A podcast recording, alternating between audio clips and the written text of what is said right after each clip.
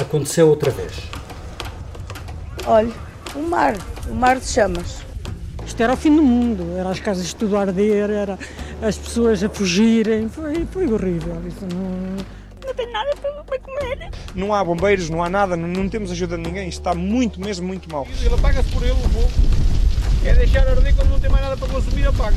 Cifra-se a esta, eh, nesta data em 37 vítimas. O impensável repetiu-se, os fogos voltaram a matar. 37 mortos, mais de 70 feridos é este o balanço à hora que gravamos este podcast, 3 da tarde de terça-feira, 17 de outubro. Passam exatamente 4 meses sobre a tragédia que não se podia repetir. Pedrógão Grande e o Pinhal Interior arderam a 17 de junho. Morreram então, de acordo com o relatório da Comissão Técnica Independente que estudou o caso, não 64 nem 65, mas 67 pessoas. Os números são esmagadores, a soma ainda mais. Nos dois grandes incêndios deste ano morreram pelo menos 104 pessoas. Pelo menos 270 ficaram feridas. Perderam-se vidas, perderam-se casas, perderam-se empregos, perderam-se terras e animais, e cada um sabe de si e do que mais perdeu e, sobretudo, daquilo que não dá para contabilizar. Perdeu-se a confiança na capacidade do Estado de garantir o bem mais importante de todos, a segurança. Não se sabe se o governo perdeu o estado de graça, mas António Costa perdeu a oportunidade para pedir desculpas por o Estado ter falhado. Está por saber se Marcelo Rebelo de Sousa, que não perde uma ocasião para aparecer, irá perder a oportunidade de fazer a diferença quando outros políticos têm dificuldade em assumir as responsabilidades por atos e omissões. Foram muitos atos falhados e muitas omissões que custaram demasiado caro. Não sou eu que o digo, são os últimos dois relatórios os mais importantes sobre Pedrógão. O da Comissão Técnica Independente, pedido pelo Parlamento, e o do professor Xavier Viegas, pedido pelo Governo. Falhou a prevenção e uma política florestal que nunca existiu, já se sabe, mas falhou o combate às chamas e o socorro às pessoas. Os dois relatórios são um arraso ao sistema, ao funcionamento e à cadeia de comando da Proteção Civil, incluindo gente concreta escolhida pelos políticos que têm de os nomear. A Ministra da Administração Interna, o Secretário de Estado da Administração Interna e, no topo da pirâmide, o Primeiro-Ministro. A Ministra que ralha aos portugueses e podia ter ido de férias, mas não foi. Eu ia-me embora, ia ter as férias que não tive e se resolveu o problema, senhora jornalista. Não, não ia resolver o problema. O secretário de Estado que acha que o melhor é mesmo os portugueses aprenderem a defender-se. Tem de ser as próprias comunidades a, ter, a ser proativas e não ficarmos todos à espera que apareçam os nossos bombeiros ou que apareçam os aviões para nos resolver o problema. Nós temos de nos autoproteger, isso é fundamental. O primeiro-ministro que promete que vai mudar tudo, mas não muda a ministra porque é um bocado infantil essa ideia que as consequências políticas é a admissão de ministros. E o mesmo Primeiro-Ministro que avisa que mudar tudo pode mudar muito pouco. Seguramente se vai repetir. E não vale a pena, e não vale a pena, e não vale a pena iludir os portugueses, convencendo os portugueses que de um dia para o outro se vai resolver um problema que se acumulou ao longo de décadas. Habituem-se. Num podcast de política vamos falar de política na Comissão Política vamos falar da reação do Governo, dos relatórios sobre Pedrógão e da forma como responsabilizam o poder político. E vamos falar da direita que pede demissões ou mal se ouve, da esquerda, que ao contrário do que fez no passado não pede demissão nenhuma, e do Presidente da República, que não é visto deste sábado. Estará bem? Comigo neste podcast estão o Pedro Santos Guerreiro, diretor do Expresso, acabado de chegar de Viseu, onde viveu e testemunhou a destruição destes dias. Olá, Filipe. Ângela Silva, redatora de política do Expresso, que acompanha a Presidência da República. Olá. E a Rosa Pedroso Lima, redatora de política do Expresso, que acompanha as esquerdas, tem escrito sobre proteção civil e no verão uh, testemunhou um impressionante incêndio deste ano. Ok. Eu sou o Filipe Santos Costa.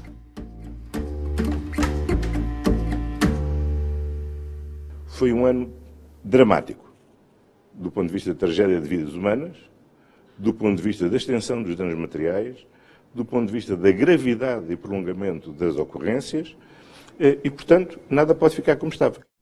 Sabemos bem o que o Primeiro-Ministro disse e sabemos bem o que ele não disse. Pedro, tu vieste há pouco de Viseu, de onde não conseguiste sair no domingo por causa dos fogos.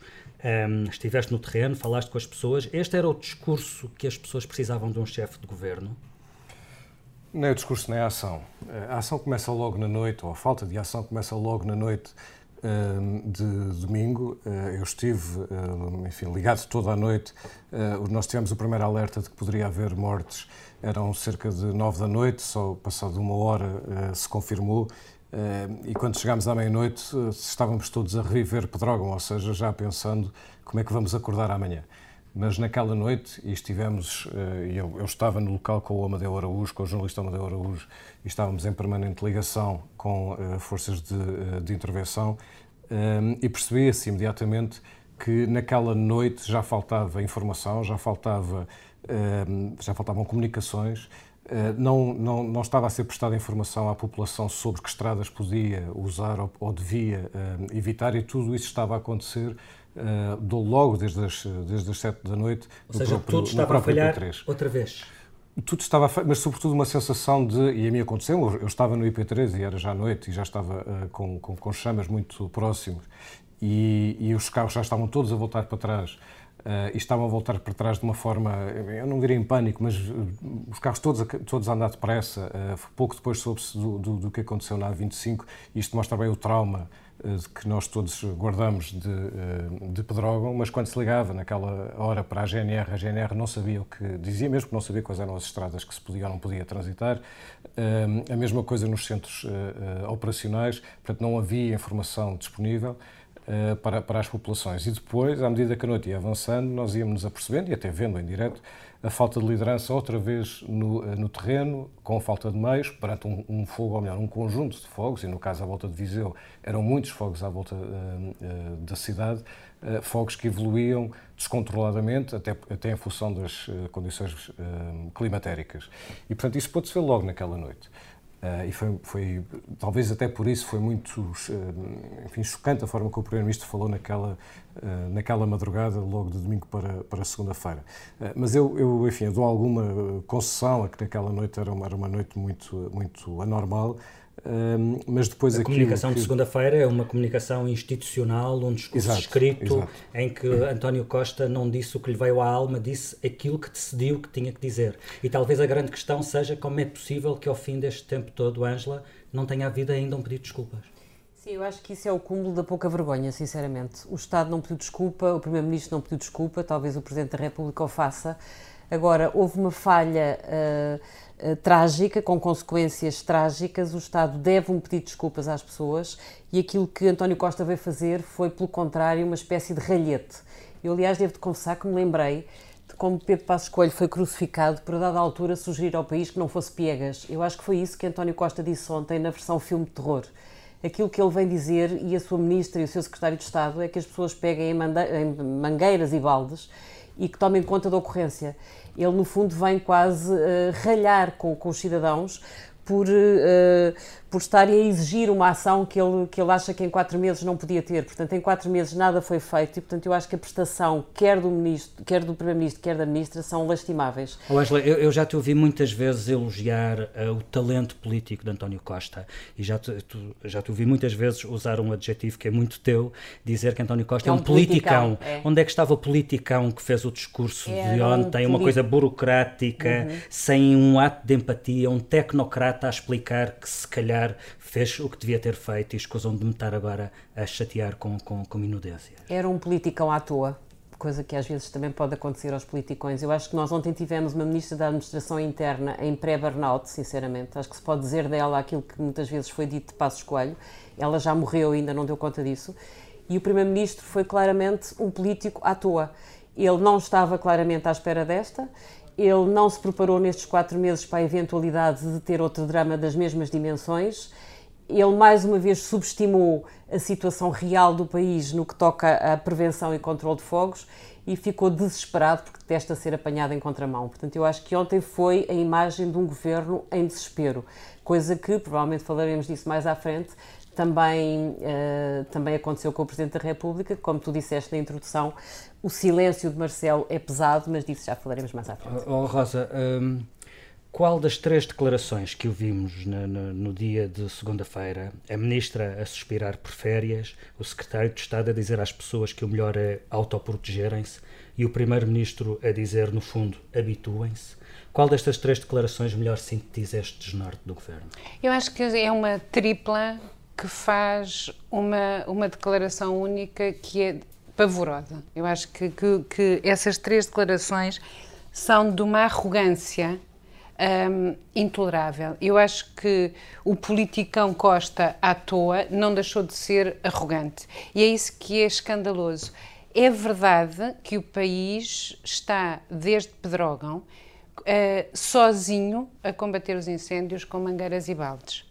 Mas a tu diferença. por isso. Passei uh, por isso e foi literalmente isso. E o texto que escreveste sozinhos. na altura era sobretudo de, de, de, de, do o abandono. É, a sabe- falta de sabe, quem é- soubesse, a falta de. eh, não havia comando, não havia operacionais, não, Não, havia não. quem ajudasse alguém que Não, estava eu como tu. Estavas aonde nessa altura? Eu estava em Castelo de Bode, com, Castelo de Bode. estávamos sete pessoas numa casa que consegui identificar, na altura com tempo, que era hum, resistente ao fogo.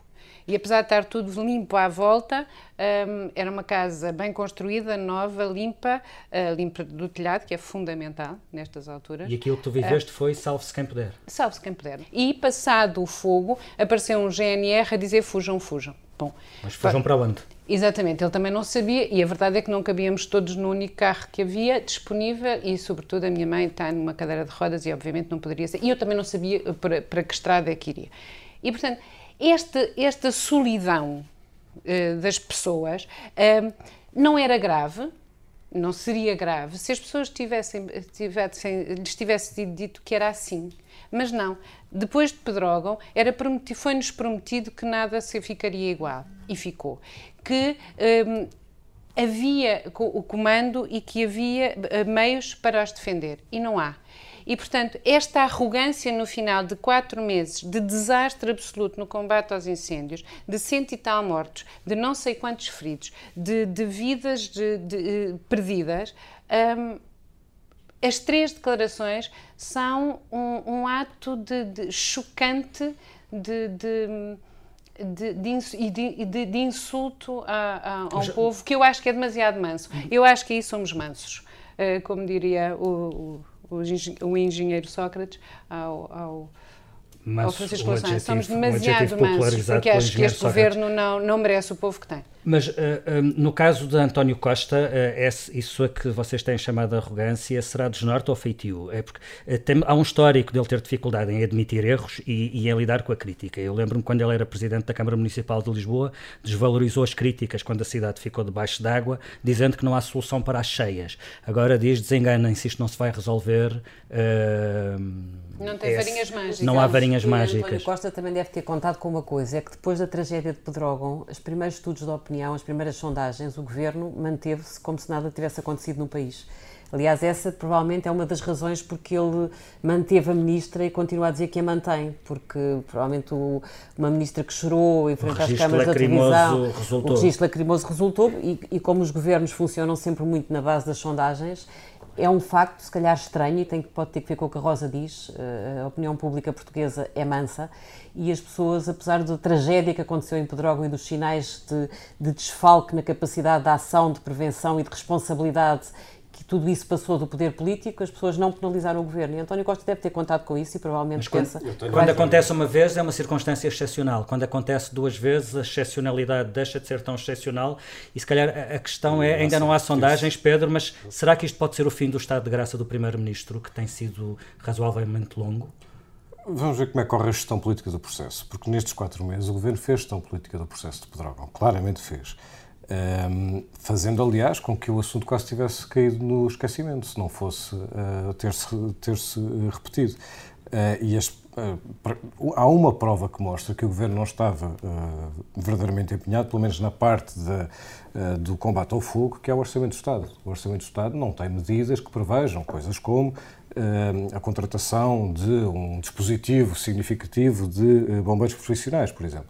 Eh, Portanto, o assunto já estava, eh, e aí é que a, a nossa opinião pública parece ser demasiado, eu não diria mansa, eu, eu, eu não gosto do adjetivo, Um, mas, mas, mas, mas, demasiado passiva uhum. um, e demasiado uh, sujeita ao ritmo noticioso do dia a dia. Portanto, hoje é Sócrates, amanhã falamos de tanques e depois da manhã falamos de Pedrógão e andamos uh, nesta, nesta sucessão. Só que este não é um caso como os outros. Nós não estamos a discutir se os impostos aumentam ou deixam, não estamos a discutir uh, descongelamento, não, nós estamos a discutir uma, uma, uma função do Estado e uma falha de Estado perante os seus cidadãos. E eu tenho outra explicação, enfim, é uma análise minha, para o facto da Ministra não ter sido ainda admitida porque é verdade que politicamente ela, ela já morreu. E não é apenas para ocupar o cargo que ocupa, é porque tomou decisões uh, sobre alterações nas FIAs da Proteção Civil em cima da época de fogos e, é, e, e, essas alterações fizeram com que houvesse falhas de comando clamorosas nestes incêndios, e sabemos lá nós em, em, em quantos outros, em quantos, em, quantos mais, e portanto a Ministra é obviamente responsável por isso, e ela está politicamente morta, eu acho que uh, ela está a servir de tampão político. Porque enquanto estivermos todos. Claro, porque claro. enquanto estivermos todos a discutir se a Ministra cai. na primeira ou não linha cai, se ele cai. Claro porque, porque na minha opinião, ministra, enfim, já, já não existe também, mas o, o que aconteceu é tão grave que nós devíamos estar a falar do governo todo não da Ministra, uhum. do Governo e do Presidente da República. É isso que está em causa. É a dimensão, a escala que têm estas falhas de Estado leva-nos, ou deve levar-nos, a, a, a, questionar o Governo como um todo. Eh, podemos imaginar o seguinte, se o Governo fosse de direita neste momento, eh, e a oposição estivesse musculada à esquerda, eu acho que o governo já tinha caído, ou pelo menos estávamos a falar, estávamos a falar disso. o que se passa em Portugal, O que se passa em Portugal é que nós estamos sem oposição, PSD está, uh, nem sabe terra é. O PSD é oficial, não é oposição. Sim, não, não, não é isso. O PSD não sabe terra é. O CDS tem muito medo de falar, por, por, com receio de que as coisas se virem contra, não teve medo si. de pedir muito cedo a demissão, a desta ministra. Da ministra sim. E, o, e o Bloco de Esquerda e o PCP, pela, pela, uh, com, pela circunstância de estar a apoiar o governo, estão completamente naturalizados. Uh, o, o, que eles não estariam a dizer se não estivessem a apoiar o governo. É uhum. muito fácil imaginar, basta lembrarmos o que é que disseram noutras, noutras circunstâncias. E quando pensamos nisto, no facto de não haver oposição, no facto de termos uh, instituições tão fracas um, eh, e a própria forma como se escolheu uma comissão independente, em vez de atribuir à Inspeção-Geral da Administração Interna estes trabalhos, mostra que nem o Parlamento confia nas instituições que representam o Estado. E eu acho bem que se tenha, que se tenha feito este relatório independente, e o relatório é bom. Mas isto é um bom sintoma de como o próprio Parlamento não confia nas, uh, nas instituições uh, do Estado. E com uma opinião pública que, de facto, é muito uh, passiva, quer dizer, somos todos muito histéricos na, na, nas, nas, redes sociais e depois vamos deitar. Um, basta ver o, como funciona a opinião pública em, em, em, Espanha. Faz com que nós estejamos a discutir a ministra, quando a questão não é a ministra. É uma questão muito mais grave, tem a ver com o Estado, e o Estado é Presidente da República e Governo. E na relação da ministra com o Primeiro-Ministro também é importante salientar que provavelmente as escolhas nas mudanças dos, dos responsáveis da proteção civil foram muito mais da responsabilidade do Primeiro-Ministro do que da ministra. A ministra lá, é uma independente e o Primeiro-Ministro colocou bois, e os bois normalmente são do Partido Socialista. Já lá vamos, vamos falar do relatório relatório da Comissão Independente, vamos falar das responsabilidades imputáveis diretamente ao Primeiro-Ministro e também do silêncio da esquerda e do, e do Presidente da República, já a seguir. Já é conhecido o relatório da Comissão Técnica Independente sobre Pedrógão e o retrato é implacável. Eu vou tentar resumir o essencial do que falhou. Falhou a prevenção, falhou a capacidade de reação, falhou o ataque inicial ao fogo, falhou a segunda fase de ataque ao fogo. A mobilização de forças foi sempre tardia, houve decisões sem qualquer lógica ou racional, não houve meios aéreos na fase decisiva, os comandantes dos bombeiros estiveram boa parte do tempo entregues a si próprios, a GNR trabalhou às cegas, muito do material necessário estava estava inoperacional. O primeiro posto de comando foi montado numa zona sem internet nem cobertura de rádio. Nas primeiras horas, o posto de comando mudou de sítio duas vezes. Era o caos no posto de comando operacional, com políticos a entrar, a sair e a tomar decisões que competiam aos comandantes. Em três horas houve três comandantes operacionais. O principal comandante da Proteção Civil, Rui Esteves, que devia liderar o processo, nunca esteve no local. Quem o substituiu não tinha capacidade de comando, dizem os técnicos. As aldeias não foram evacuadas quando deviam ter sido. Não ter havido alerta precoce fez com que boa parte das fatalidades tenham registado. O Cires Ciresp e o sistema de comunicações falharam, mas essa não terá sido a principal razão para o que aconteceu, dizem os técnicos, ou seja, não fica pedra sobre pedra e isto vai muito além da Proteção Civil ou da Ministra. Isto chega, chega diretamente ao Primeiro-Ministro. A arrogância com que António Costa tentado gerir isto tem muito que ver com uma estratégia de tentar sacudir a água do capote, não é? Portanto, uma pessoa quando quer sacudir a água do capote zanga-se com os outros e não dá grande oportunidade a que se estabeleça aqui um diálogo construtivo sobre o que se está a passar. Agora, é, há uma coisa que, que sinceramente tenho imensa pena, é que esse relatório, que tu resumiste de uma forma bastante enfática, tenha sido tornado público na, na, semana e nos dias em que o Governo está a apresentar eh, o Orçamento de Estado. De facto, o politicão tem sorte. Quer dizer, é uma feliz coincidência para ele. Este relatório foi tornado público no dia a seguir a ser conhecida a acusação de José Sócrates, José Sócrates e no dia antes de ser divulgado o Orçamento, o orçamento de, Estado. de Estado. E sabes que eu, como jornalista, confesso que sinto a necessidade de fazer aqui uma meia-culpa. Eu acho, francamente, que os mídias acabaram por desvalorizar a brutalidade desse relatório, porque estávamos todos muito preocupados em acompanhar o outro fogo que António Costa tinha para pagar, que era o fogo do Partido Comunista. Portanto, ele tinha que fazer um orçamento cheio de bónus para a esquerda, cheio de bónus para o PC, porque o fogo que verdadeiramente o preocupava nesta altura era acalmar o PC. E eu acho que, de certa forma, os mídias embarcaram um bocado nisso. Eu agora estava a ler o teu resumo do relatório e acho que isso é uma bomba. E eu posso dizer Todos os noticiários deviam ter aberto com isso e não com aquilo que Costa está a dar a Jerónimo E posso dizer que do resumo que eu fiz, uh, li uh, só metade do que tinha escrito porque o, um bom resumo seria bastante ma maior do que este.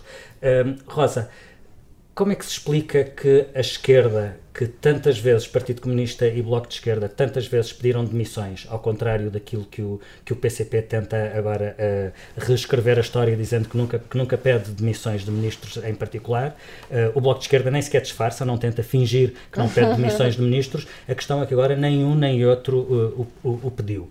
Um, é evidente que a geringonça uh, os estolhe, mas é só isso? Bem, estão completamente acorrentados, não é? Tolhidos, estão acorrentados ao governo e acho que da, o problema é que a pedir a demissão é, é a demissão do primeiro-ministro com quem eles assinaram o acordo. Um, e por isso é uma impossibilidade política neste momento. Um, eu não percebo como é que António Costa pode uh, usar a ministra como para-raios ou tampão. Acho que isto já lhe está completamente a escaldar nas mãos eu ontem, quando vi as declarações do Primeiro-Ministro agarrado ao relatório, parecia-me a folha Excel do, do Gaspar, não é? O Gaspar agarrava ele só, se, ele só se agarra só à parte do relatório que lhe convém, que é aquela parte da reforma da floresta que estamos carecas de ouvir dizer. O Gaspar é? agarrava uma parte do Excel que lhe convinha. Ou seja, mas quando tu começas a tornar isto uma questão técnica ou administrativa ou de não sei o quê, quem já está a patinar ou a surfar na maionese e acho que é muito isso que está a acontecer. Mas em relação ao PCP e ao Bloco, para não esquecer. Eu achei extraordinárias as reações que obviamente passaram despercebidas, porque são tão tenos, tão tenos, tão tenos. A Catarina Martins diz uma coisa extraordinária: é preciso alterar o próprio paradigma com que temos combatido os incêndios. Whatever that means. Portanto, estamos na, na, na fase, estamos da, na fase das discussões sistémicas e dos paradigmas estruturais. Exatamente, conhecemos isso da, da faculdade, não é? Ou o PCP, que volta também a este é o tempo de, de, de, cuidar das vítimas. Portanto, agora há, uma, há, um discurso político que é absolutamente colado ao do governo, que é este não é o tempo. Não é o tempo da demissão, é o tempo da, da ação, não é o tempo Mas, do vamos combate. Ser claros, é dois partidos que apoiam o governo podem pedir a cabeça de uma ministra. Não podem pedir a cabeça do primeiro-ministro, que é isso que estamos a tentar dizer. Este, este fogo, estes fogos são da responsabilidade direta do Primeiro-Ministro. E, portanto, se tu me perguntas, achas que o PCP e o Bloco deviam pedir a, a, cabeça da Ministra? Se tivessem na oposição a um governo de direita, tinham pedido todos. Agora, de facto, aqui é um embaraço porque tinham de pedir a, a, a cabeça de um Primeiro-Ministro com a qual acabaram de assinar um Orçamento de Estado. Mas há pouco eu colocava a questão do será este o fim do Estado de Graça do Primeiro-Ministro. Uh, não temos dúvidas de que até sexta-feira passada uh, aquilo que realmente preocupava o Primeiro-Ministro e os seus parceiros era o desempenho desempenho económico e as boas notícias deste Orçamento de Estado, enfim, menos para os recibos verdes, mas quem é que os manda não serem de um sindicato afeta à CGTP. Mas o ponto é, eh, daqui a duas semanas, quando isto passar, vamos voltar a falar de quanto dinheiro as pessoas têm ou não têm na carteira eh, no ano que vem que marca é que estes eh, é que pedrogam e este fim de semana podem deixar que seja perene? Só há eleições, em princípio, daqui a dois anos. Daqui a dois anos, alguém se vai lembrar destes 104 mortos? Eu acho que vai depender muito uh, da intervenção que o Presidente da República vai fazer ao país. Uh, Marcelo Rebelo Sousa tem estado muito calado e isso choca-nos, porque ele fala todos os dias, várias vezes ao dia, tem muitas coisas para dizer e, portanto, este silêncio do Presidente é uma coisa que é um, é um, é um silêncio pesado. Mas eu acho que ele desta vez tem mesmo que medir muito bem as palavras e tem que medir muito bem as palavras porque aquilo que ele vem a dizer é uma escolha política da forma como ele quer viver o resto do mandato na relação com o Primeiro-Ministro. Se não é este momento e se não é esta tragédia que vai obrigá-lo a fazer uma opção sobre como quer gerir a sua relação com o governo, esperemos que não haja outro momento tão forte. Ele aqui tem duas hipóteses: ou aproveita isto para se demarcar e se libertar do, da forma, da parceria que escolheu viver com António Costa e tem a coragem de fazer uma crítica aberta à forma como o governo geriu isto, ou então tenta ter uma posição mais pela positiva, dizer é preciso agir, é preciso fazer, coloca timings, coloca balizas, sobretudo temporais, uh, sobe um bocadinho na escala da exigência, mas continua a parceria com Costa. Eu confesso tenho curiosidade, não sei o que é que ele vai escolher, sei que se o Presidente da República se chamasse Mário Soares, neste momento o governo estaria preso por arames, Sei que se o Presidente da República se chamasse Cavaco Silva, provavelmente estaria a dramatizar muito aquilo que aconteceu, mas não poria o governo em xeque. E eu acho que Marcelo vai ter que escolher se quer ser mais próximo de Soares ou mais próximo de Cavaco. A questão é que Marcelo corre riscos se abrir uma frente de guerra mas também corre um risco sério se mantiver este registro de descolagem suave e ser absolutamente ineficaz e inconsequente. Uh, provavelmente os efeitos, já não funcionam, não funcionam e não chega. A história é. de que nós vimos tanto, é? dos abraços, dos choros, é, desta vez já não vimos isso. Aliás, ele não foi para a rua, claro que se desculpa com o relatório que disse que houve políticos a mais e microfones a mais, e houve um político que esteve lá sempre que foi ele próprio, e portanto ele, ele escuda-se com o relatório. Mas, mas eu achas acho que é por ele... ter medo de enfrentar as pessoas agora? Não. Não, não acho que ele tenha medo de enfrentar Não, porque já não é credível. Vê-nos é na segunda vez. É porque percebe que não chega. Não, os abraços, os beijos e os choros já não chegam. Abraços, não, é? não, acho que naquele momento foi importante. Acho que foi importante teres um Presidente da República que soube confortar as pessoas. Sim. Acho, pois, aliás, que a frase se... falhada de que fez tudo o que se podia ter feito é uma frase de desnorte no momento em que ele chega lá e percebe que aquilo é o desnorte total, Sim. quando o secretário de Estado lhe chora no ombro e diz estamos perdidos. Agora, acho que Marcelo percebe que este momento exige mais e deve estar a pesar até onde quer ir, não é até onde pode, porque ele poderia ir até, até longe, deve estar a pesar até onde quer ir, porque Marcelo Rebelo de Sousa é muito mais, de facto, um político de uh, afetos e de ligação às pessoas do que de comprar grandes, grandes combates políticos. Sim. E, portanto, neste momento, ele ou, contraria a sua própria natureza e abre uma guerra com Costa, e sabe que Costa nas guerras é bom, ou vai tentar encontrar um meio termo. Não, não tenho expectativa nenhuma, Rosa, vamos ver. Ele falará hoje ou amanhã, em princípio. Bem, esperamos por que disser, por que venha a dizer o Presidente da República e até lá há algumas coisas que não nos saem da cabeça. Ângela, consegues que não te saia da cabeça alguma coisa que não tenha a ver com incêndios ou não te saia da cabeça qualquer coisa não, que não tenha consigo. a ver com Confesso que o que não me sai na cabeça são duas palavras que nunca tinham entrado no meu léxico, que é Charlie e Delta. Portanto, Charlie já percebi que é um chavão para quando a proteção civil deve, no fundo, eh, acordar e Delta é o chavão para quando a Proteção Civil deve hibernar. E aquilo que aconteceu foi que a Proteção Civil decidiu hibernar no verão e, portanto, temos a tragédia que vimos e eu acho que o desastre nunca nos sai da cabeça. E politicamente estamos numa fase de Charlie isso não haverá dúvidas nenhumas. Uh, Rosa, tu és filha de militares, deve estar muito habituada a Charlies Alpha, e Delta. Charlie, Alfa, Delta. Alfa, Delta, Bravo. Bravo, uh, Charlie, Mas o que é que não te sai da cabeça esta semana? Uh, não me sai da cabeça que pago há cinco anos uma taxa municipal de proteção civil que desde setembro do, de, deste ano foi, foi declarada inconstitucional no, no, para a Câmara Municipal de Gaia e depois de ouvir o secretário de Estado a dizer que nós não podemos ficar à espera dos aviões nem dos, nem dos bombeiros, eu gostaria imenso que o Governo me devolvesse, ou meu, a minha autarquia me, devesse, me devolvesse os 80 euros que eu tenho dado todos, respeitosamente todos estes anos, porque se calhar vou precisar deles para comprar uma mangueira ou, ou, ou umas um para as, para as cheias, que, se, que, uma vez que vivemos Para além de inconstitucional, é, é desfuncionado e, portanto, não serve para nada. Pedro, o que é que não te sai da cabeça esta semana? Aquilo que não me sai da cabeça é uma frase que já aqui foi dita hoje e que é esta. O que se fez foi o máximo que se poderia ter feito. Não era possível fazer mais. Esta frase foi uh, preferida pelo Presidente da República há quatro meses, naquela noite fatídica em Pedrógão, um, ehm, e nem que fosse preciso esperar, nem era preciso esperar pelos relatórios, pelo relatório da Comissão Independente, mas o relatório da Comissão Independente destrói completamente esta convicção uh, mostrada naquela altura, naquela noite, pelo, pelo Presidente. Portanto, eu gostava que ele nos explicasse porque é que disse isto, um, se foi enganado ou se nos enganou e, uh, e, portanto, até por isto, mas não só por isto, pedir desculpa. Olha, Pedro, a mim não me sai da cabeça o que disse um outro Presidente da República há 12 anos. Um, Jorge Sampaio dissolveu a Assembleia da República e convocou então um, eleições por causa, dizia ele, de uma série de episódios que ensombrou decisivamente a credibilidade do governo. Sampaio falava em sucessivos incidentes e declarações e contradições e descoordenações que contribuíram para o desprestígio do governo e das instituições em geral. E, e eu lembrei-me destas palavras porque o primeiro-ministro que então foi despedido, Santana Lopes, está de volta volta às notícias. Eh, e porque essa decisão de Sampaio abriu caminho à eleição de José Sócrates, outra personagem que está de volta às notícias. Eh, por ironia, a série de episódios eh, protagonizados por Santana deu lugar a uma série policial, protagonizada por José Sócrates, e ainda agora estamos a começar a descobrir a história toda.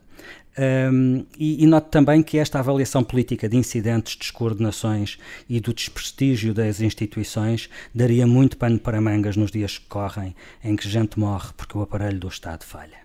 E pronto, ficamos por aqui. A Comissão Política tem edição multimédia da Joana Beleza e ilustração do Tiago Pereira Santos. E hoje acabamos sem musiquinha, porque isto não está para musiquinhas. Para a semana há mais.